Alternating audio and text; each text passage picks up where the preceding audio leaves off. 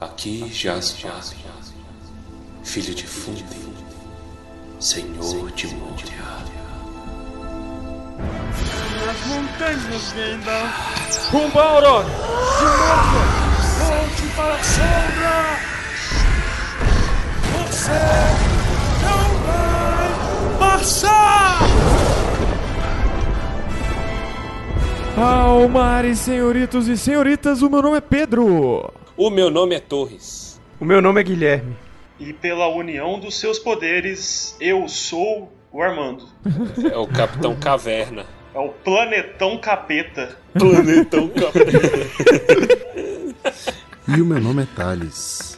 No episódio de hoje temos a participação extremamente especial das doces vozes de Armando e Thales, voltando aqui. Thales no segundo episódio seguido, Armando no primeiro, porque ele faltou no episódio anterior. O mundo, Pedro, precisa de heróis. A gente precisa sacrificar às vezes, porque o povo, o povo não quer se salvar sozinho. Eles querem um vingador. Cinco jacaré aqui, não tem nenhum que faz um benefício à sociedade. Livro 2, Capítulo 2 O Conselho de Elrond, Parte 2 O melhor capítulo desse livro, vamos tocar a corneta. Yes, o dobro do que é bom. Pra quem não tem nada, metade é o dobro. Exato. Estamos aqui na segunda parte desse capítulo porque ele é um capítulo muito grande. Então vocês já devem ter ouvido aí a primeira parte. Se você não tiver ouvido, por favor, retorne um episódio. E caso tenha interesse, retorne também todos os outros episódios e vai ouvir o nosso podcast sobre o Hobbit. É tão bom quanto esse aqui. E só pra complementar, todo episódio é melhor que o outro, independente da ordem que você escute. Tá aí, filosofia vindo da voz de Armando, essa voz doce. Armando, diz algo bonito. No ninho de mafagafos, sete mafagafinhos há. Que os desmafagafos. Ai, se lascava. Ah, você me interrompeu. Vamos começar logo com essa porcaria. Pa- Pibaquígrafo. E no capítulo anterior nós paramos logo após o discurso violento de Saruman, o furtacor. Isso, muito bom. Eu aprendi esse lance no episódio passado. Eu tô até agora embasbacado. Mudou minha vida. Tumba do Balim muda vidas. Se Tumba do Balim já mudou a sua vida de algum jeito, se já fez você curtir mais pagode, já fez você turistar para Minas Gerais, ou tomar cuidado com a sua mãe, caso a sua mãe se chame Vânia. E se você tem pesadelos frequentes com a voz de Armando, Ou se você tem sonhos molhados com a minha voz também. Conta pra gente no que que foi que o Tumba do Balim te ajudou. Continuando imediatamente após a prisão do Gandalf, o Gandalf é preso e levado pro pináculo de Orthanc. Né, que nos filmes eu achava um pouco estranho, porque era uma pedra lisa que parecia que não tinha nenhuma abertura. E aí quando eu vi no filme eu fiquei pensando, gente, como foi que colocaram o Gandalf lá? No filme tem aquela sequência que ele vai subindo, assim, né? Que o Saruman dá uma cajadada pra frente. Mas ele não passa. É bruxaria que chama. É, eu entendi que ele transpassou o teto e saiu do outro lado. É porque a pedra é lisinha, não é nem invisível ao sapão ou coisa do tipo. Seria Gandalf um X-Men? Seria Gandalf X-Men? Não sei, não sabemos. Acabou de descobrir. Mas se fosse assim, ele poderia transpassar de volta e descer o negócio todo. Mas é que ele ainda é adolescente, ele tá descobrindo os poderes. Qual que era o nome secreto da Kitty Pride, que eu não lembro? Lince Negra. Lince Negra. Lince Negra. Gandalf Lince Negra. Lince Negra, que é um bom nome pra uma cadeira. Não, não começa não. Não começa não. Mas por que, que ela chama lince negra, né? Onde que lince atravessa a parede? A única coisa que lince tem é olhos. Que eu lembro que vendia na Copa do Mundo de 2006. Olhos de lince pra você assistir a Copa. Não faz sentido nenhum. E ainda mais você pega, porque pra mim o canon de X-Men é todo X-Men Evolution, né? eu, eu nem importo com as outras mídias. Pra mim, o canônico é X-Men Evolution. O canônico da vida do Torres é o SBT. Exato. Na hora do almoço. Eu sou da época que o SBT passava Mega Man, velho. Ninguém que eu conheço lembra disso. Isso é. Mega Man, ele é puro aço.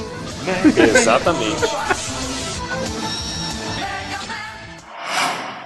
Se com a minha vida ou minha morte eu puder protegê-lo, eu farei. Minha espada é sua. e o meu arco é seu. E o meu machado.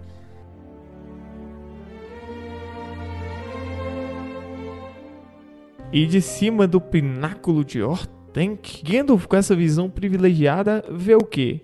Vê a revolução industrial aparecendo na Terra-média. Como ele não viu nada disso antes quando ele estava a caminho de lá, eu juro que eu não entendo. Porque ele teve que chegar ao tanque de alguma forma. Ele fala aqui que tem fumaça escura e não sei o que. Bruxaria.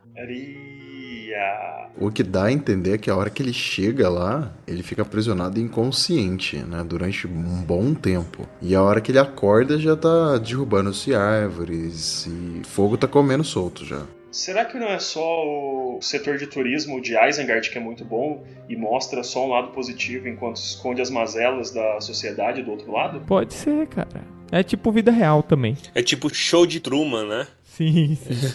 É que o Saruman é um grande ilusionista, cara. Esse é o segredo. Exato. Eu gostava muito da visão do filme, eu achava bizarro, inclusive, porque você tem no filme a visão que a Isengard tá linda, né? A Isengard é uma maravilha, o trem mais lindo que tinha, um jardim gigantesco. De repente o Gandalf acorda e já tá aquele inferno e derrubando as árvores e parindo o Uruk-hai bizarro de... Ah, não, velho. Eu, eu, tem um negócio que eu tinha medo, era isso, velho. E o Gandalf sozinho, amargando a sua captura, ele tem muito tempo pra pensar. Ele fala um pouco aqui, fala, olha, eu sabia que os nove tinham se levantado, não havia questionamento em relação a isso. Mas agora ferrou, mano, porque a minha esperança ela depende de um gordo em Bri. Não tem como ele avisar nem nada. Só que ele acaba tendo um golpe de sorte, né? Que é a teia solta deixada por Saruman. Que foi o Radagast. Porque o Radagast não estava agindo de má fé. Ele foi tranquilo, porque o, o Saruman nem se deu ao trabalho de tentar convencer ele. Né? Na arrogância dele, não queria saber. O Radagast ele não, não é minimamente importante na mente do Saruman. Porque ele se desviou completamente, ele é um nada, ele é um cara que anda por aí com bosta de pombo na cabeça. Ele é uma segunda versão do Ventania da Terra-média. né? o Tom Bobadil e ele. Você tem um multiverso de ventania, né, velho? No Senhor dos Anéis. Exatamente. É isso aí. A verdade é que se juntar os dois não dá um ventania. Ventania é canon. Isso. Inclusive, história pra outro episódio, mas alguém aqui que eu conheço já pegou carona junto do Ventania e está nesse chat. Eita! Estou levemente com medo. Carona em que sentido? Ele é Uber? É mototáxi leva bêbado. A gente já fez esse, esse esquema aqui. Não. O Ventania é Uber em Santa Rita? Exatamente. Nós estamos no episódio 2 do livro 2. Quando estivermos no episódio 4 do livro 3, a gente conta essa história. Não faz sentido nenhum. Olha lá, existe uma promessa. Mas você já entregou que é você, Armando. O povo não pode falar. Ele disse que é alguém que tá nesse chat nesse momento. Pode ser o próprio Pedro. O fato de eu estar contando isso, pode ser que eu saiba da história. Olha! Tá vendo? Fugiu bem, velho. Fugiu bem, fugiu Que bem. homem. Fica aí o plot pro episódio, acompanhem. Depois dessa loucurada, né, que a gente tá divagando aqui, o lance é que Radagast enviou mensagens para todos os amigos, todas as ONGs florestais, todos os Richards, né? Qual que é o sobrenome do Richard da Eliana? Rasmussen. Ele é ministro do turismo, tá? Isso, olha aí. Mandou um zap pro Richard da Eliana, que eu vou continuar falando assim. negão, corre, negão, corre! Aí, pouco depois, as águias estavam em vigilância pela Terra-média, né? Pegando notícias. Eis que elas encontram Gandalf. O rei das águias do Hobbit, que agora foi nomeado, porque no Hobbit ele não tinha nome, né? Ele era só o rei das águias. Mas a gente já caiu essa teoria por terra. A gente discutiu, mas a gente chegou a alguma conclusão? Que não era o rei das águias. Porque as águias vivem numa democracia. Isso. Numa monarquia parlamentar. Mas a gente chegou a alguma conclusão na época, eu não lembro. Então, não tem conclusão, porque ele não fala o nome. Então pode ser o Torondor, e muito provavelmente é o Torondor. E o Guaihir, ele é só o mais rápido mensageiro. É o Seninha. Ceninha das águias, Guaihir. Guaihir é um ótimo nome pra qualquer coisa, o Armando que sabe. Pra qualquer coisa, mano. O Guaihir é muito bonito. Guaihir que aqui dá aquela ajudadinha ao Gandalf, mas dá uma patada também, né? Águia é sempre mal educada. Ele vai lá, salva o Gandalf, o Gandalf vira assim, até onde você pode me levar? Ele, olha, eu posso te levar longe, mas não tão longe quanto você quer. Porque assim, eu sou feito pra levar notícia e não fardo. Caralho, né, velho? Chamou o Gandalf de gordo. Dá pra ouvir o tapa daqui, mano. Eu só consigo ler essa agressão toda na voz do Armando. Desculpa, Armando. É válido citar que quando o Gandalf tá contando essa história, o Frodo do nada fala que sonhou com o Gandalf e viu ele. E a gente lembra do sonho que ele teve lá na casa do Tom Bombadil, de ver o Gandalf meio preso, meio sei lá onde. E ele na época achou isso sem sentido. A lua brilhava em seu cabelo, Gandalf. É, tem uma coisa de outro livro. Trago-lhes um recado de Jeová. Leiloeilo-lhe. Vem de Contos Inacabados, que é um insight sobre a, a busca do anel. E existem alguns rascunhos sobre a busca dos Cavaleiros Negros. É válido falar que os Cavaleiros Negros chegaram a ir a Isengard para questionar o Saruman sobre o condado. Eles batem lá na porta. E o Saruman, ele tenta dar uma enrolada né, neles. Existem dois rascunhos. No final das contas, ele não fala nada com nada, porque ele fica preocupado dos, dos de saber que os Cavaleiros Negros estão no rastro do anel. Saruman sendo agente duplo, né? É, querendo o anel para si próprio. Existe um rascunho que ele fala que ele foi buscar o Gandalf para entregar ele para os Cavaleiros Negros. Quando ele chega lá, Gandalf já não tá mais lá. Hum, Aí, interessante. Puta, cara que ele fica com. Eu, eu não lembro qual dos dois que é mais recente. O outro rascunho, ele não fala sobre o Gandalf, né? Porque ele tá querendo descobrir o propósito dos Cavaleiros Negros. E ele enrola eles e eles vão embora. No caminho, eles topam com língua de cobra. E é o língua de cobra que entrega tudo sobre o condado. É ele que fala: olha, o condado fica para aquela direção, o Saruman compra a erva lá, Hum, né, que existia essa história do ciúme do Saruman com Gandalf. E aí ele já estava fazendo comércio. E é o Língua de Cobra que entrega tudo. Outra versão desse rascunho é que ele encontraria com o sulista Vesgo, lá de Bri. Os Cavaleiros Negros encontram com ele, É o Armando? com Armando de Bri. Mancando, mancando no meio da estrada. Até agora o que a gente sabe do Armando é que ele é vesgo e manca. Eu queria saber da onde que saiu essa lenda que é um manco, velho. Além de ser uma pessoa extremamente grossa. Roupa sendo lavada ao vivo aqui. Não, Thales, eu não sou grosso, eu sou apenas correto nas minhas afirmações. Se eu vejo algo errado, eu quero partir pra agressão física pra fazer ficar correto. É o famoso gênio forte, né? Eu tenho um ódio Isso. de quem justifica grosseria, falando, né? Eu, eu tenho gênio fortes. Higiene forte é falta de educação. Ah, Ponto. cala sua boca, rapaz. Sua opinião aqui não tem valor nenhum. Tô brincando. Cala a boca! Cala a boca! Mas o seu- Armando é assim, gente, porque a vida não foi boa com ele. Ele manca e ele é vesgo. É. Mesmo a vida não tendo sido tão boa pra mim, eu não sofri o tanto quanto Pedro sofreu. Pedro. Eu acompanhei boa parte do sofrimento do Pedro. Pedro, o Pedro sofreu bastante. Inclusive, ouvinte, se você sonha um dia ter uma amizade com o Pedro, pensa bem o quanto você já sofreu na sua vida. Ah, minha família inteira morreu num acidente e cresci sozinho? Esquece. Tem que ter sofrido um pouquinho mais. Alguém te paga pra mentir sobre a minha personalidade na internet, Armando? O Pedro já quase matou um menino. Nós estávamos no segundo ano. Ele quase matou um menino da oitava série. Por quê? Porque o menino roubou o estojo dele, velho. O estojo era menor que a minha mão, velho. Roubou o estojo. Ele foi na sala ameaçar o menino e eu acompanhando O menino o ou o menino. estojo? Ele foi ameaçar o menino. O menino era menor que a mão dele. Tô imaginando o Pedro ameaçando um estojo agora. Obrigado, Thales. É, É porque o, o Thales perguntou quem é menor que um dedo que a sua mão. É, o menino era menor que a mão dele, Thales. Realmente, a chance disso ser. é. Uai, o menino podia ser menor que o estojo, velho. Caralho, que estojo Meu é Deus, esse? é que o uma mochila. tinha? Que estojo era esse? E eu perplexo, eu não lembro o que, que eu tava fazendo ali, eu me senti tão deslocado. Você tá vendendo uma imagem errada de mim aí, vocês dois. Eu sou uma pessoa legal. Eu só tô lembrando daquele discurso do professor do Naruto lá que ele fala: O Naruto pode ser duro às vezes. Aí tô pensando no Pedro. O Pedro pode ser duro às vezes. O Naruto pode ser um pouco duro às vezes. Talvez você não saiba disso, mas Se com a minha vida ou minha morte eu puder protegê-lo, eu farei. Minha espada é sua. E o meu arco é seu. E o meu machado.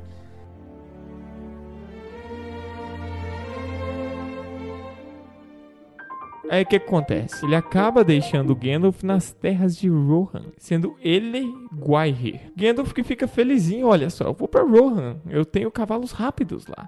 Eu vou ser bem recebido pelos bons homens.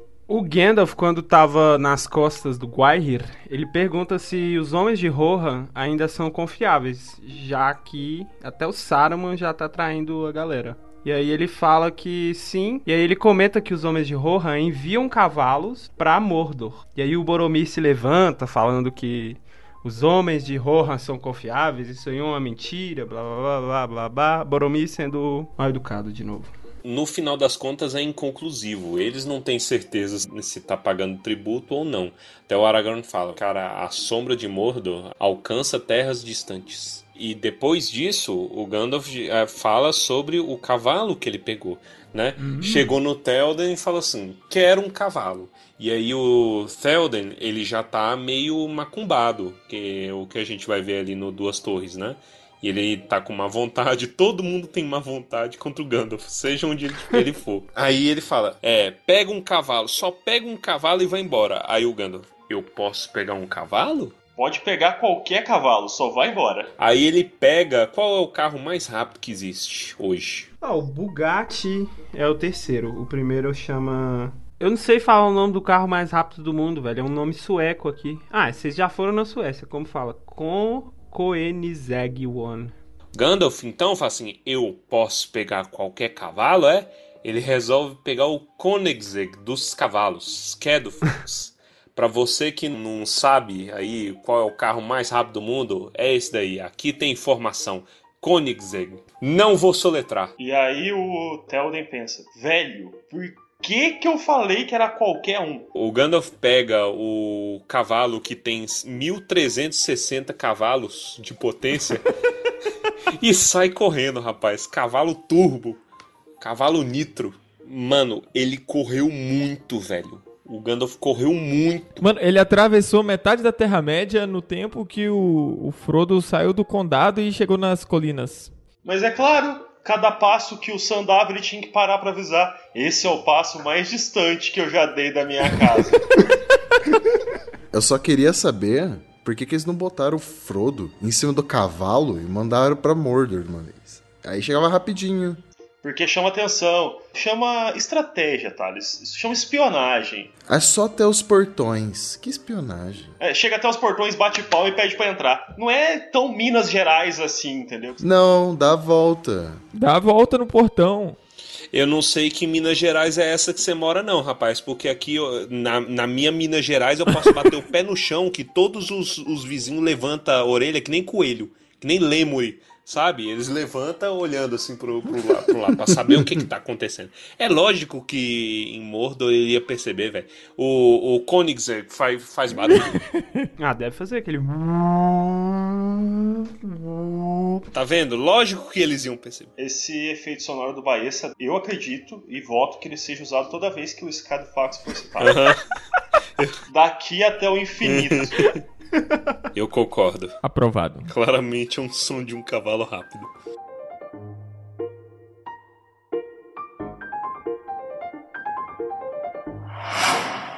Se com a minha vida ou minha morte eu puder protegê-lo, eu farei.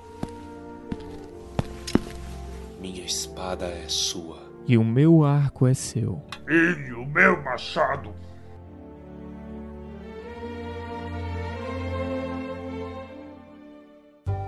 O Gandalf ele chega no condado e o Frodo já tinha saído, obviamente, porque, né, ele enrolou pra caramba. Não importa ele dizer que tava preso, é, a verdade é que ele enrolou o Frodo. E ele conversa com o velho Gimli, que só queria falar sobre os problemas dos novos proprietários de Bolsão. Provavelmente são muitos problemas, porque o pouco que a gente viu daquela família, meu amigo. Fica enrolando o Gandalf, mas ele não quer saber, né? Assim, não, chega, vamos embora. E ele sai perseguindo, só que ele não alcança. Ele chega, ele chega a abrir pouco depois do Frodo, certo? É, eu acho que é uma diferença de uma noite.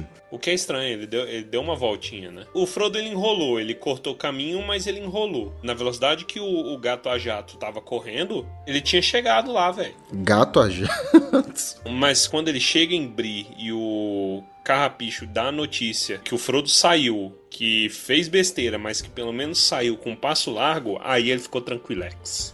E aí, como uma benfeitoria de uma informação boa, em dias, ele abençoa a cerveja do rapaz, velho. Por sete anos. Quem não quer ter uma cerveja abençoada por sete anos? E o Gandalf, o que que acontece? Bebeu pra caramba e passou a noite ali. Deve ter metido o pé na jaca mesmo, falou, ah, tá tudo bem. Estão lá com, com o meu homem. Eu me sentiria muito seguro se alguém com quem eu me preocupo estivesse protegido pelo passo largo. Pelo Viggo Mortensen. Ou não, porque quase morreu, né? Mas você tem que ver também que foi o vacilo do Frodo, né? Que não tinha nada que botar anel. Um pouco antes da facada no Frodo, o Gandalf chegou a estar lá no topo do vento. Os chamuscados que eles veem depois são justamente do Gandalf que teve lá algumas noites anteriores ao acontecimento da facada. Ele lutou contra eles com fogo e vandalismo. Depois dessa brigaiada aí, o Gandalf espera nascer o dia e foge para o norte. E chegou em Valfenda. É interessante falar também que ele fez um caminho que é o que o, o Passo Largo disse que era para eles evitarem, né? Que é subir muito ao norte e atravessar Charneca Etten, onde tem os Trolls. A história foi contada do início ao fim. E agora? Vocês estão sentados, aqui tá o anel, e aí, meu filho, bora lá, hora de fazer alguma coisa aqui. O que aconteceu quando o Elrond falou isso? Silêncio. É porque não é uma coisa tão simples, né? A galera devia estar digerindo o que que tinha acontecido lá. É. Com o Saruman, principalmente, porque pegou todo mundo de surpresa. É bom que o Elrond parece aqueles professores que perguntam e aí ninguém responde nada, eles continuam falando. E aí ele continua. E eles começam a discutir também as opções, né? O Glorfindel, o Eristor, eles cogitam até a possibilidade de tentar mandar pro Tom Bombadil. Tom Bombadil. E aqui eles falam uns nomes muito interessantes que o Tom Bombadil tem. É. Ventania. Benadar. O Senpai. É muito xingamento isso, né? É muito xingamento, velho. Senpai não é um negócio japonês, não? Tipo, Exatamente. É verdade? Senpai fica japonês, velho. Não, não é Senpai, é Senpai. please notice me, Bombadil Senpai. E- Eles sabem, até o próprio Gandalf já, já sabe o tanto que o cara é babaca, né? Assim, Poxa, vamos então considerar. A gente podia ter chamado esse Bombadil, né? Porque parece que ele tem poder sobre o anel. Aí o Gandalf já, já, já fala de primeira. Não, ele não teria vindo, não. não, mas ele talvez. Não, não, não, não. Ele não ia, não. Eu gosto do jogo de palavras que o Gandalf faz aí. Ele falou assim: você falou errado, ele não tem poder sobre o anel. É o anel que não tem poder sobre ele. e que ele tem poder sobre si próprio. E é muito bom ele deixar claro que, ó, caso ele fizesse, ele vai esquecer essa merda, ele vai jogar essa merda fora, mano. Ele não, ele não, ele não é um, um ser normal, é isso. Olha que bicho imbecil, né? Assim, cê- por favor, você pode proteger o futuro da Terra-média assim? Aí o bicho esquece e joga fora. Ah, mano, no, no, pra mim, se precisava de uma prova final que esse bicho, o idiota é essa daí, velho. Onde que o Tom Bombadil joga coisa no lixo? Porque é tudo floresta. Como que ele se desfaz dos dejetos? Ah, ele ia passar pelo Salgueiro Homem e falar: Ô Salgueiro Homem, tá com fome? Toma esse anel. É. E aí o novo Senhor do Escuro seria uma árvore.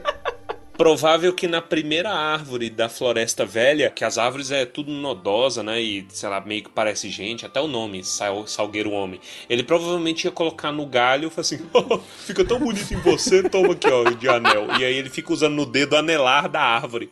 Nossa! Aí a árvore some, aí eu quero ver. Aí, eu- A aí árvore ele esquece some, bonito, né? Aí o trem ficou feio. Todo mundo concorda com o Gandalf, né?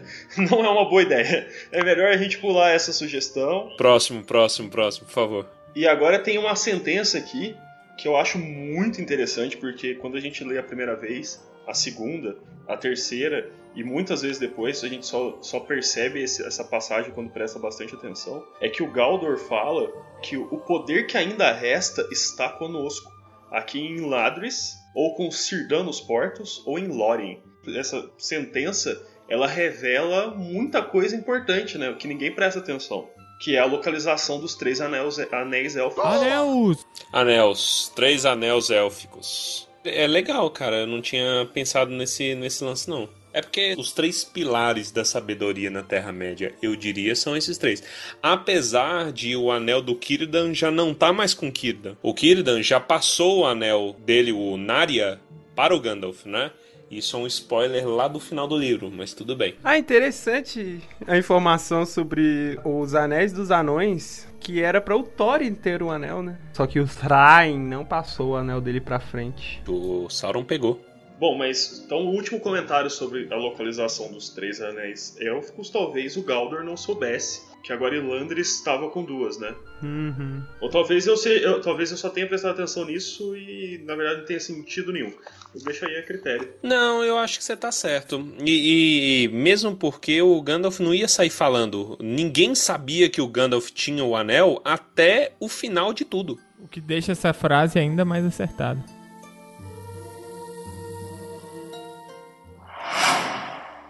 Se com a minha vida ou minha morte eu puder protegê-lo, eu farei.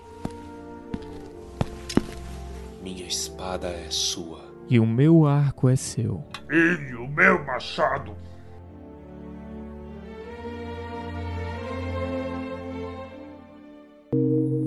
Até que aparece o menino Boromir, né? E fala: por que, que a gente não usa o anel e desce o pau em todo mundo? Fala o quê? Fala merda, porque é isso que o Boromir faz. Fala Exatamente. merda, faz merda. Gente, ele não. Não, para aí. O menino Boromir, ele tá na adolescência ainda. Não, cara, ele é aquele cara na firma que não estudou a pauta antes da reunião. Aí não Mas sabia. ele nem sabia que tinha reunião.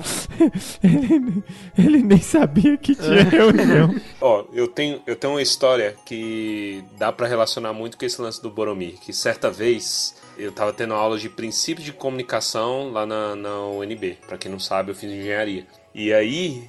O professor tava falando sobre a prova, né? Aí ele falando, olha, vai cair isso aqui, isso aqui, não sei o que, não sei o que. Lúcio, saudoso Lúcio, um abraço se o Lúcio estiver ouvindo nosso podcast. E aí, ele, ó, é, a prova vai versar sobre isso aqui, isso aqui, e ela vai ser no dia, sei lá, 29 de setembro.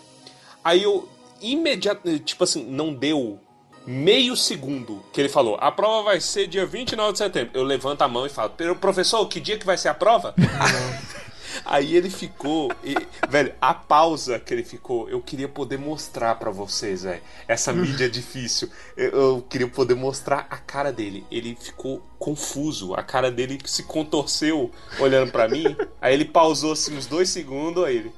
Como eu acabei de falar pra vocês, a prova vai ser no dia 29 de setembro. Aí eu recolhi a mão tão devagar do meu lado, meu colega, que também se chama Lúcio. Um abraço, Lúcio, se estiver ouvindo o nosso podcast.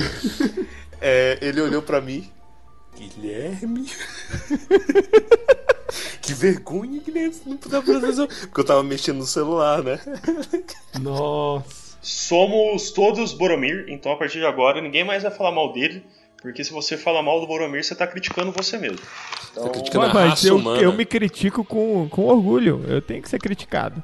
Com frequência. O Pedro, Pedro acabou de brigar com o quarto integrante que tá presente no podcast. Ele só não brigou com o Baessa até agora. Ele brigou com ele mesmo. E aí o Boromir fala: Bom, a gente tem a força e a gente só precisa de uma arma. E vamos usar então o anel como uma arma. Então eu acredito que ele queria usar o anel como um soco inglês e quebrar o Sauron no soco. Eu aprovaria essa ideia. Aí eu quero fazer Essa uma aí eu pergunta. aprovaria. Qual que é o poder do anel? Ele revela o que há de pior em você. E na minha pequena e ínfima interpretação de tudo isso, o anel ele é só um catalisador daquilo que todos os seres têm de malicioso e ruim no coração. Com o passar do tempo, ele só vai intensificar isso tudo. Ele, no caso, ele vai manter. Ele foi forjado pelo mal, claro, mas ele vai sugando tudo e deixa só aquilo de ruim. Foi o que, pelo menos essa interpretação que eu tenho quando eu leio sobre o Gollum, por exemplo. Ele consegue, inclusive, converter aquilo que não é mal para o mal, certo? Tem, e tem, um, tem uma citação que ela corrobora isso aí que você falou, que é de um autor que chama Robert A. Carroll. É, Robert A. Caro, que ele fala que existe esse clichê de dizer que o poder sempre corrompe, mas que para ele, ele acha que raramente é dito que o poder nem sempre corrompe, mas o poder sempre revela. Isso é muito maneiro, que é tipo assim, quando um homem tá na escalada tentando obter poder, né? Tentando trabalhando ali para conseguir o poder, ele esconde os seus intentos reais, ele finge, ele fala outras coisas, mas quando ele tem o poder, ele revela as coisas que estão no fundo do coração dele. E nem sempre isso é legal, entendeu? É um insight bem legal. Então eu pergunto agora pra vocês, o que, que o anel revelaria se vocês tivessem usado? É uma ótima pergunta. Qual é o seu pior baessa? Eu não tenho coragem de responder isso. eu acho que essa resposta é, é muito boa. De, de minha parte, eu acho que eu terraplanaria os jovens. se, eu, se eu tivesse a, a oportunidade, a juventude tuiteira. Mas aonde que isso é maldade, Torres? Isso aí é utilidade pública. Então, mas todos me, endeus, me endeusariam por isso. E aí eu me tornaria a nova Daenerys. Entendeu? Vou tentar fazer o bem aí pra galera. Eu, eu, eu ia no Twitter, rapaz. Eu ia terraplanar a juventude tuiteira. Você ia me A terraplanar. cultura do cancelamento. Eu iria disseminar a cultura da gula no mundo. Ou Acho que o meu pior seria acabar com todos os clientes da história. Caralho, Pedro comunista, velho. acabar com Na verdade, ele quis dizer que ele quer acabar com, com as o grandes corporações. Não, não, não. O Pedro não quer acabar com as grandes corporações, ele quer acabar com os clientes. Se ele puder manter as, as corporações sem cliente, ele mantém. Ele é só, isso, é só, isso é só um meio. Ele quer chegar no fim, É. entendeu? Que é acabar com as grandes corporações. Na verdade, o que o Pedro quis dizer é que se ele tivesse o anel, a frase que ele mais diria seria: se o proletariado tudo produz, ao proletariado tudo pertence. É isso, velho. Olha isso, velho. Que horror. As coisas que revelam na- nas pessoas. Vai, quem mais? E você, Armando? Fala você. Cara, eu sou tipo o Tom Bobadil, não existe mal em mim. Eu Ai, sou. se lascar. Ah, Não, desconecta. bullshit. Desconecta o Armando. Você ia acabar esquecendo o anel então, ia fuder o mundo. O pior de mim é que eu, minha memória é ruim. Na verdade, eu acho que se eu tivesse o anel, eu ia usar ele pra dar tapa na cara de quem merece. E Ô, o louco. problema é que quem decide quem merece sou eu, entendeu? Eu acho que eu. Por isso, cara, o Boromir é, sou eu na Terra-média. Mas é o que eu falei no episódio passado, cara. O, o Legolas é o personagem que Legolas. você ama quando você é criança. Que você vê, olha, olha esse homem bonito. Olha esse cara arqueiro, maneiro. Faz um pêndulo invertido com o, com o cavalo. Que cara maneiro. O Boromir é o personagem que você admira quando você fica adulto. Que você vê o tanto que ele é humano. De fato. Excelente. Tanto cara. que ele é um merda, né? É isso. Então, só pra concluir essa pergunta, o, o Torres passa o e-mail do Turma do Balim pro ouvinte falar o que ele faria se ele tivesse o anel. A gente vai abrir uma sessão de perguntas no Instagram para você, ouvinte, mandar pra gente o que você faria se você tivesse o Anel do Sauron. As respostas a gente vai divulgar no próximo episódio. É isso aí. Uma coisa que é válida falar do Sauron em geral, que às vezes ela fica meio subtendida, é que você pode observar que mesmo a tentação nos grandes, nas pessoas boas que a gente acompanha, Galadriel, Gandalf, etc., o anel ganha o coração das pessoas, ainda que seja pelo bem. Eu já falei isso aqui antes, que é o anel usando o bem do teu coração para fazer mal. Como assim? Pô, gostaria de que não houvesse imbecilidade na internet. É uma coisa genuína. Né? E aí, só que qual, qual que é os meios que eu, eu com poder absoluto teria para isso? Muitas vezes cercear a liberdade de expressão, ser tirânico, Né? Tem muita discussão sobre isso. Pô, não tem como você cercear, etc. É debate, né? Guardadas as devidas proporções, é isso que mais ou menos acontece. O que é ser imbecil na internet? Ser imbecil na internet, cara, é, para mim é você uivar insultos pra gente que você nunca viu na vida. Ah, cala sua boca, Torre. Você não sabe de nada. Você não sabe o que você tá falando, rapaz. Tá vendo, Presta seu atenção. fascista, seu filho da p... Você cala a boca aqui. Você vem tranquilo. Não mexe comigo, não. Se com a minha vida ou minha morte eu puder protegê-lo, eu farei. Minha espada é sua. E o meu arco é seu. Ele, o meu machado.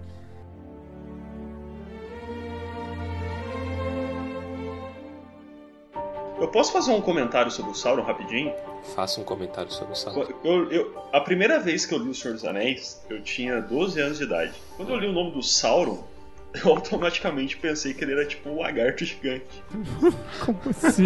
Por causa de Sauro, tá ligado? Eu não sei. Eu, acho, Faz eu sentido, fiquei velho. pensando, tipo, caramba, ele é tipo um dinossauro, alguma coisa, tipo um dragão, sabe? Nossa, gente, podia muito ter uma ilustração agora de um dinossauro. Nossa, por Não, favor. com certeza deve ter, mano. Cara, Não, ele com não ia certeza. conseguir colocar o anel, tá ligado? é por isso que caiu. Ai, meu Deus, já temos uma camiseta pra quando tiver uma lojinha. Nossa, Nossa, senhora. genial, Eu velho. vou fazer o desenho do dinossauro. Se com a minha vida ou minha morte eu puder protegê-lo, eu farei. Minha espada é sua. E o meu arco é seu. Ele, o meu machado.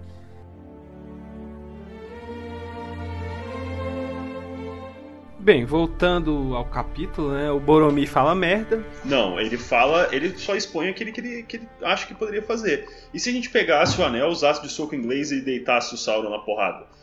E aí ele elogia o pessoal de Gondor, fazendo um alto elogio, né? Que ele é de Gondor. E aí vem o Elrond falando assim, cara, não, não é assim que funciona. Se a gente usasse o anel pra derrotar o Sauron, a gente ia ter um outro Sauron amanhã. É isso aí. Óbvio, meu amigo. Isso. E aí ele faz a afirmação que tenho medo de tomar o anel para escondê-lo, e não vou tomá-lo para fazer uso dele. Nem eu. Chega o Gandalf falando, tipo, "É, ninguém vai ficar com isso aí não. Aí o que que faz? Acabam chegando, acabam afunilando para duas opções. Não, né? tem uma, tem uma provocaçãozinha aí do Boromir pro, pro Aragorn também, né? Que é tipo assim, porque o, o Boromir, ele é filho do atual regente de Gondor.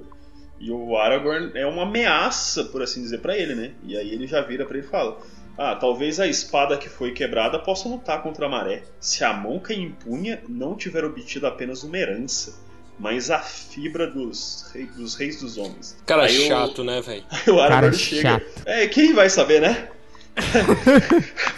É. não tem essa resposta aí não, brother. Fica aí na dúvida, eu vou deixar você morrer com essa dúvida. É. Mas a gente vai testá-lo um dia, com certeza. É tipo isso. Como não amar o Aragorn, né? E aí o Boromir manda um. Então que não demore muito, né? Vamos pôr essa espada quebrada aí pra, pra funcionar.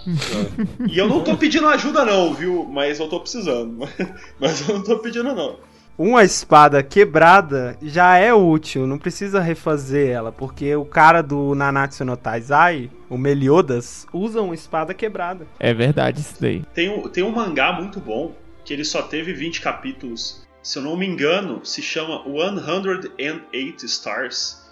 Que o personagem principal ele tem uma espada que é quebrada e sem fio. E ele usa velocidade para colocar fogo na espada e lutar. Só que não fez sucesso e foi cancelado. É, só queria falar isso aí. Tá bom, cara, parabéns. Jabá gratuito aqui. Quando chegou a esse ponto, eles já tinham reduzido, afunilado para duas possibilidades, né? Ou destrói Ou esconde. Ou esconde. ou esconde. Logo após essa discussãozinha calorada aí entre o Boromir e o Aragorn, começa a aparecer o, o Glóin e os anões entram no meio da história aí. O Gloin então fala: vamos juntar a galera então e quebrar ele na porrada. Já que não pode usar o anel, vamos usar o que a gente tem. Que no caso é a vontade. O Glóin tinha esperança de que o Balin tivesse achado o anel de Fror, Isso. que sucumbiu em Moria, mas aí o Gandalf já chega e fala, ó, eu não vai achar anel nenhum em Moria não. O, o Glowing, ele tá doido procurando alternativa. Não, gente, a gente tem outros anéis que a gente que podem ajudar a gente. Já que não é o caso dos, dos sete, e os três? Cadê os três? Aí o, o Aaron já, já olha de lado, sabe aquele macaquinho que olha de, olha de lado, desconversa? É o seu professor olhando, tipo, cara, eu acabei de falar, velho, você não prestou atenção. Exatamente, exatamente. Conforme eu acabei de explanar, não tem como, não tem cavalo, não tem como de usar anel. A gente não vai usar, a gente não vai revelar o, os anéis pro Sauron. Esse povo é muito idiota, né? Ele viu que o cara usa o anel e acha que é só com o anel que dá para ganhar. Também. Anel com anel. Mas é interessante porque esse, essa discussão sobre derrotar o Sauron é válida porque o Sauron foi derrotado. No filme a gente vê o Isildur cortando a mão do Sauron com a espada quebrada, que inclusive o Sauron quebrou, que não foi o Sauron. Foi mais ridículo ainda a cena. O cara caiu em cima caiu da espada, e ela cima, quebrou. Né?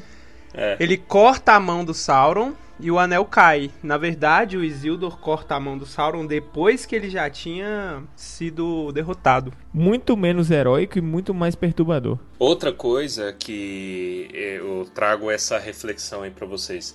Eu acho deveras nobre essa essa resiliência do Elrond em fazer alguma coisa em relação ao anel. No coração dele, eu acho que ele já sente que tem que destruir.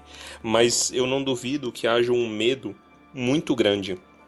Tem um, um detalhe, um insight, que ele é mais fácil de você ver quando você vê a obra inteira. Que o Elrond e a Galadriel são as pessoas mais derrotadas por essa história toda.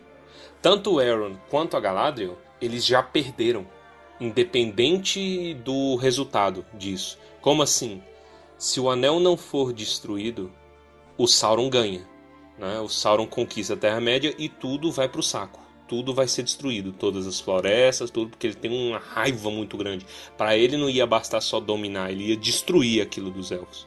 E se o Sauron perde, muito provavelmente, o Elrond até levanta essa questão, muito provavelmente tudo que foi feito com todos os anéis seria desfeito. Ou seja, toda a beleza eterna, etérea de, de, de Lórien, de Valfenda, ia desaparecer. E aí o propósito dos elfos ia acabar de vez na Terra-média. Aí assim, ah, nada que vale a pena mais, não vale a pena mais viver. É uma parada meio triste, sabia? É, pois é, mas a gente já viu aqui que os anéis dos elfos não são 100% bonzinhos esse amor todo. Isso. Então a manutenção desses lugares atualmente ela já não é exatamente de acordo com o que o criador do mundo gostaria que fosse. Eles estão de fato alterando aquilo. E eles acham que eles têm o direito de usar isso só porque o anel não foi tocado por Sauron. O Elrond, eu acho que ele reconhece mais a necessidade. Fala assim, é, deu ruim, acabou a brincadeira, vamos ter que fazer alguma coisa definitiva. A Galadriel, eu arrisco, é, talvez seja o ser vivo que mais sofre a tentação do um anel de todos da obra, conforme a gente vai ver no capítulo dela. Porque ela é mais apegada a essa beleza. Né? Essa beleza de fora e essa lembrança de Valinor como era. É, Lórien é, um, é o paraíso, cara, na Terra. Ainda mais que Valfenda. Sim, eu fico apaixonado sempre. É, é, essa é a tristeza da, uhum. da, da Galadriel e é, é, a grande vitória moral dela mais tarde, conforme a gente vai ver. Isso aí, Tumba do Balim também é filosofia. Isso aí. E falando em filosofia, eu quero trazer para nós, para o ouvinte, o termo elofensa, que é uma ofensa disfarçada de, de, de, de elogio, que o Erestor fala. Então voltamos novamente à destruição do anel. E mesmo assim estamos onde começamos que força possuímos para encontrar o fogo no qual foi feito? Esse é o caminho do desespero, da tolice, eu diria, se a longa sabedoria de Elrond não me proibisse. Olha tipo assim, lá. Vocês são. Vocês são. Eu, eu, poderia chegar aqui e falar que vocês são todos uns babacos, uns trouxa. Mas você manja pra caramba e aí vocês iam perceber. Seria mais ou menos assim. Vocês são tão estúpido que não percebem quando estão sendo xingados. é. Mas eu acho muito boa a frase do Gandalf respondendo ele. Que ele fala que o desespero É para aqueles que enxergam o fim como fato consumado. Puta, velho, bateu É muito boa, né, velho? De novo, não perdendo uma linha. Olha aí, é o, já me perguntaram uma vez, né? O que que significa isso? É ele falando que você não sabe o fim das coisas, entendeu? Tipo, quando que você pode dizer que uma coisa acabou de fato? Que isso é o fim? É muito difícil, não é uma linha muito clara. Você enxergar o fim como fato consumado é justamente, olha, vai jogar, a gente vai a gente vai nessa nessa aventura louca de tentar destruir, que nem vocês estão falando, e vamos todo mundo morrer e acabou, e não sei o quê. E você não considera que pode vir os, as tuas ações vão ter consequências futuras, benéficas ou não? Essa fala do Gandalf, ela tem muito impacto, né? Ele fala coisas muito interessantes. Tipo, ele levanta que, tá, se você tá falando que é desespero, então você não realmente acredita no que a gente tá fazendo. E, pra- e ele acredita, né? Então ele tem fé que tem uma solução. Uhum. E ele quer que se chegue numa solução. E ele quer falar pra galera: olha, vocês acham que é desespero, é porque vocês não estão acreditando. Vocês meio que, por favor, acreditem. Vamos pelo menos tentar. É. E aí ele fala: olha, se é tolice, então beleza, vamos usar a tolice como disfarce. Vamos fazer o, o inimigo achar que a gente é burro mesmo e vamos dar rasteira nele na hora que ele achar que, tipo, ah, os trouxa ali, ó. Já que é pra ser trouxa, vamos ser trouxa bonitinho. E ele levanta de novo o ponto que é que ele, o Sauron acredita que ninguém seja capaz de resistir ao anel. E aí vem uma frase muito legal que uma vez eu ouvi quando era criança, que é o mal do esperto é achar que todo mundo é otário. Genial essa frase. Não, é excelente. E o Gandalf até fala em algum momento que a, a medida que o Sauron conhece das coisas é o poder. Ele só conhece o poder, o desejo de alcançá-lo. E eu, o plano, querendo ou não, apesar de desesperado, entre aspas, ele é secretamente genial. Vamos no segredo, entendeu? É- não é burrice. Mas essa parte é muito importante porque ela responde uma piadinha que muita gente faz na internet que é Ai, por que, que eles não chamaram a zaga e foram com a zaga então? Porque aí ninguém morre. Não, porque todo mundo ia ver a zaga chegando É. e aí o Sauron poderia simplesmente falar: beleza, deixa os caras chegar, eu vou ficar esperando aqui dentro do- da montanha da perdição. É. Na hora que eles chegar, eu mato todo mundo e faço xixi nos cadáveres. É. Isso aí serve pra sua frase, velho. Isso aí é a gente querendo ser espertinha na internet. E o mal do esperto é achar que todo mundo é otário. Tá achando que o Sauron é otário, velho? Olha só, Não. o Baessa usou uma frase de um sábio muito importante. Nossa, Baessa, eu já ouvi essa, fa- essa frase antes, hein? Essa frase é muito boa. Você sabe uma teoria da internet que dá um outro insight do porquê não usar águias? Teoricamente, as águias são espíritos, né? Se são Maiar ou não, eu não sei exatamente. Mas elas estão elas estão ligadas a Manwë, né? O senhor das águias, que é um dos Valar. Ah, Então, as grandes águias, né? As águias gigantes, Torondor, é, Gwaihir, etc. Eles teoricamente são espíritos fortes, espíritos maiores, talvez como a, a talvez como a Shilob, né, a Laracna, não sei. E sendo espíritos fortes, será que as águias seriam te- tentadas a roubar o anel? É, vamos supor que se concretize, vamos usar as águias. Por exemplo, o Sauron poderia simplesmente concentrar toda a vontade dele e dos espectros em fazer o, o Frodo pôr o anel em cima de uma águia e se jogar. E aí, imagina você pegar um pacote invisível no meio do ar. É verdade. ah, não, é, é verdade, sabia? Se rolasse uma tentação dessas, podia rolar alguma coisa desse tipo. Conforme, conforme você vai se aproximando da montanha, o Sauron não fica mais forte? A conexão dele com o anel não fica mais poderosa? Fica é plausível do. Frodo dói. Ele sente a presença, né? Ele não. Eu não sei se ele chega a ficar mais forte, mas ele sabe que tá perto. Né? Ele fica mais atento. O jogo do War in the North, ele meio que usa, coloca tipo uma outra missão para as águias, né? Por que, que elas não participam? Porque elas estão ocupadas com outra coisa. Tipo, um dos ninhos delas foi invadido, se eu não me engano, se eu não estou esquecendo. E elas ajudam o pessoal a lutar no norte, enquanto o restante está fazendo a jornada da comitiva, né? O que, que o War in the North mostra? Não é que todo mundo ficou esperando a comitiva funcionar. A comitiva funcionou porque tinha muita gente por trás ajudando, né? E talvez o fato das águias simplesmente não ter só levado, elas ajudaram de outra maneira que talvez fosse muito mais efetivo. Eu gosto dessa ideia. Sabe por que, que eu falei o lance da ligação do Sauron ficar mais forte? Por conta da tentação do Frodo no final. Eu já tô me alongando, né? Lá pro final. Mas a tentação do Frodo ela chega a um ponto sobre-humano. Existe discussão sobre a falha moral, isso aí eu vou falar no Retorno do Rei. Mas justamente de você estar tá ali no epicentro, no você tá no centro da antena do capeta. Entendeu? Então você tá recebendo sinal demoníaco de todos os lados.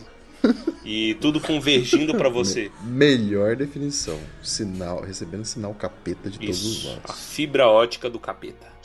tá dentro de você. Dentro de você. Deus me livre. E aí o Elrond fala que as mãos pequenas é que vão mover a grande roda que faz o mundo girar. Que e é aí... outra boa frase.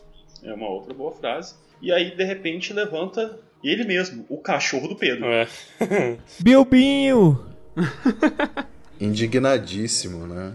Ele levanta e fala assim: tá bom, tá bom. Eu, eu, eu já entendi que fui eu que comecei essa, essa, essa treta toda e eu vou terminar. Eu, eu, eu, eu assumo. Eu queria escrever meu livro, queria falar que eu tive um final feliz, mas eu vou alterar o final do meu livro por vocês. Eu vou levar esse trem até a morte. E por mais que, que ele possa estar tá pensando, tá passando pela tentação tipo, de ter o anel nas mãos dele de novo, é uma puta prova de coragem, né? Tipo, ele sabe que ele tá mal, ele sabe que ele tá cansado, tá velho, tá. foi corroído pelo anel, mas. Tipo, Provavelmente não teria dado certo se tivesse sido ele. Sim, ele teria sucumbido facilmente, mas, tipo, o simples fato dele se oferecer, por mais que tenha no fundo aí um desejo de ter o um anel de novo, é coragem, né? Porque mais ninguém além do Boromir, falou tipo em fazer alguma coisa com o anel. O Boromir queria para poder usar descaradamente, né?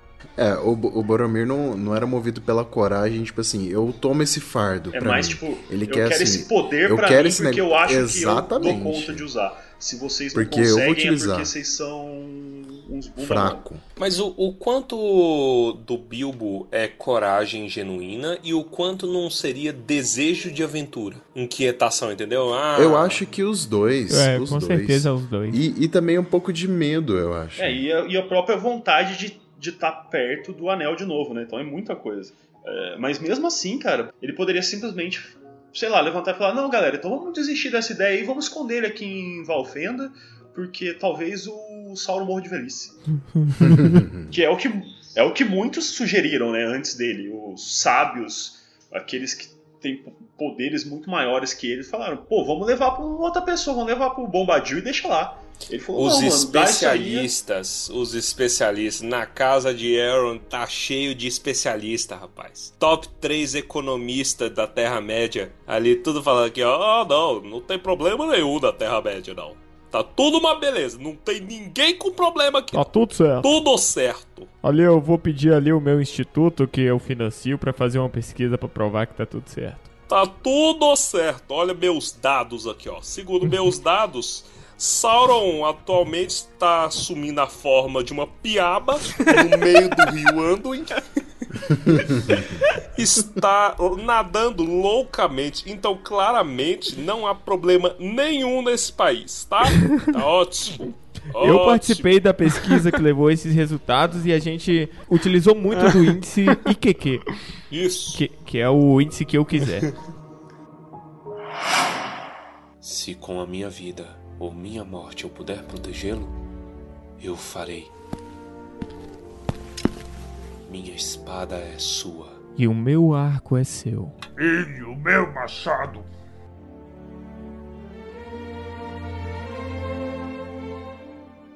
O Gandalf então fala pro Bilbo, ó, cara, a gente agradece aí, mas a gente entende que por trás disso tudo tem uma vontade, mas não, ele tenta usar alguns argumentos para fazer o Bilbo esquecer dessa ideia. Que, tipo assim, não foi você que começou. Um fardo muito grande falar que você que começou isso. Aí o Bilbo fala.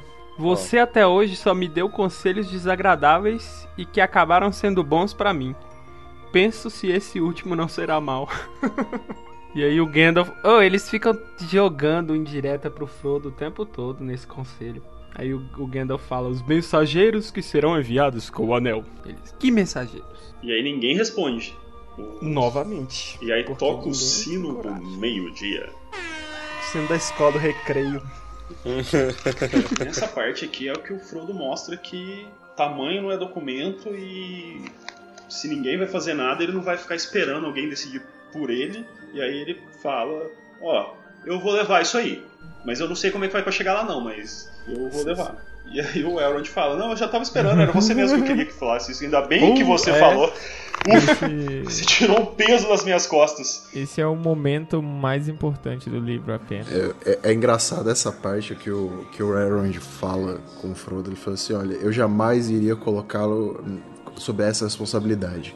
Mas já que você ah, tomou tão deliberadamente, eu não vou interferir, não. Pode levar, não tem problema, não, cara. Ó, vocês Vai viram que foi fé. ele que falou, viu? Foi ele que pediu. Não, não, eu não falei nada, não. Tá gravado aqui, ó.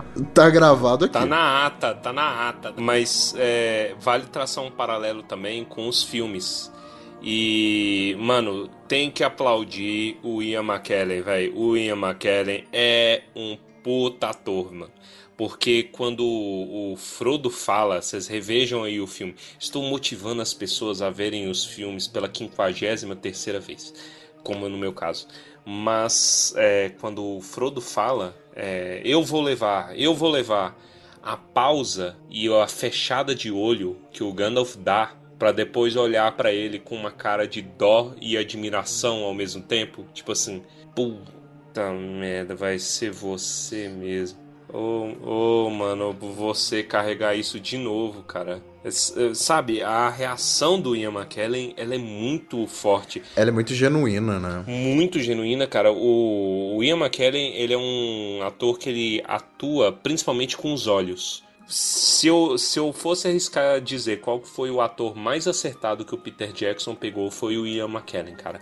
Porque ele entrega tanto poder com o olhar dele que é muito bom. E aí o Elrond fala que o fardo é pesado e que é tão pesado que ninguém poderia impor a outra pessoa e não impõe a você, mas né? E aí ele cita os poderosos amigos do el- dos elfos de antigamente Hum, maneiro. e fala que o Frodo teria um lugar entre eles. Eu não vou me arriscar a pronunciar porque provavelmente eu vou pronunciar todos errados. Mas eu queria dizer que o Beren Maneta é um dos nomes mais fantásticos É da história. o Elo, Elo o quê que você fala?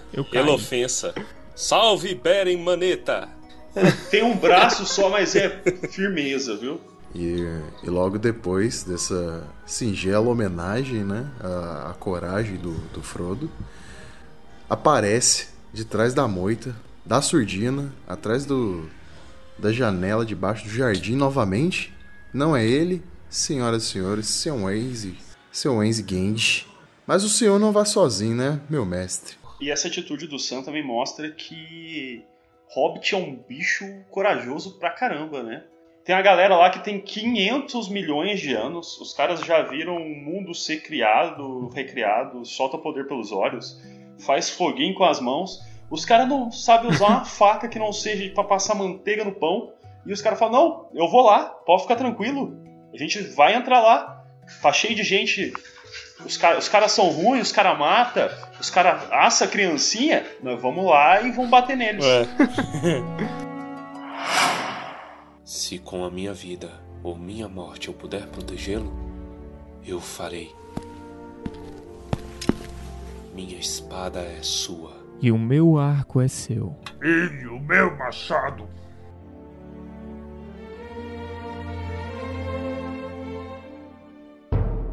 E com isso terminamos mais um belíssimo, belíssimo episódio de Tumba do Balim. Foi muito divertido, muito informativo, muito louco. Descobrimos várias coisas sobre nossa, nossa equipe, várias coisas sombrias sobre nossa equipe, sobretudo sobre Pedro. Se você gostou do, de- desse episódio, ajude-nos. Como é que você pode nos ajudar? Compartilhando, rapaz, a palavra de Balin, a palavra de Thorin para todas as nações. Mostra o podcast pra mamãe, pro papai, pro amigo, pro irmão, pro tio, sobrinho, amante, esposo, esposa, todo mundo, colega de trabalho. Vamos espalhar a tumba do Balim pelo Brasil todo, cara. Vamos honrar as obras do Mestre Tolkien, apontando tudo que tem de melhor e tudo que tem de melhor ainda. Tudo que tem de Minas Gerais nessa obra maravilhosa. Se você acredita no poder da amizade, você vai apresentar esse podcast pro seu amigo. Isso não é prova cabal que você gosta dele. Vai ter episódio especial do Tumba do Balim sobre ursinhos carinhosos? Eu, eu não sei, tem eu livro dos ursinhos tem livro dos ursinhos carinhosos? Tem, tem, é a Bússola de Ouro. Bússola de ouro. Tá virando série aí, velho, da Amazon. Tudo, tudo indica. A gente chama então o Armando. A Catiuxa adora a bússola de ouro. Se vocês chamarem ela, eu participo. É, mas você é um homem muito apaixonado, cara. Você se deixa levar pelas suas emoções. Eu me deixo. o Baessa claramente não pode ser o portador do anel. Não posso. Vamos agora então para os comentários cretinos extremamente sucintos sobre o episódio de hoje. Começando com Pedro. One does not simply walk into murder. Isso. Pedro agora é oficialmente um troglodita.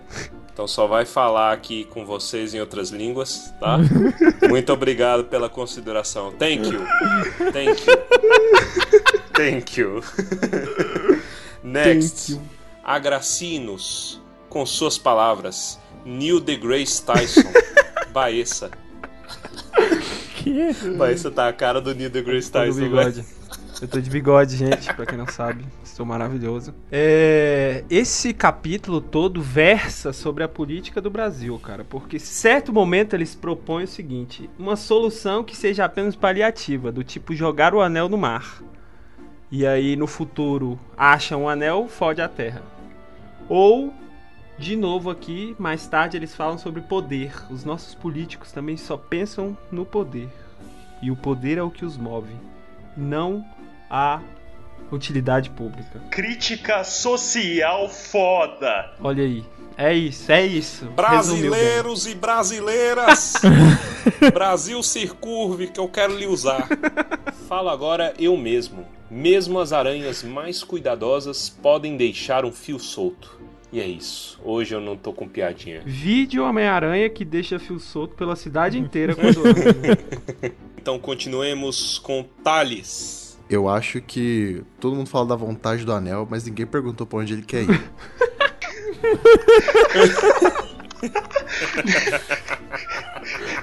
Cadê o lugar de fala do anel?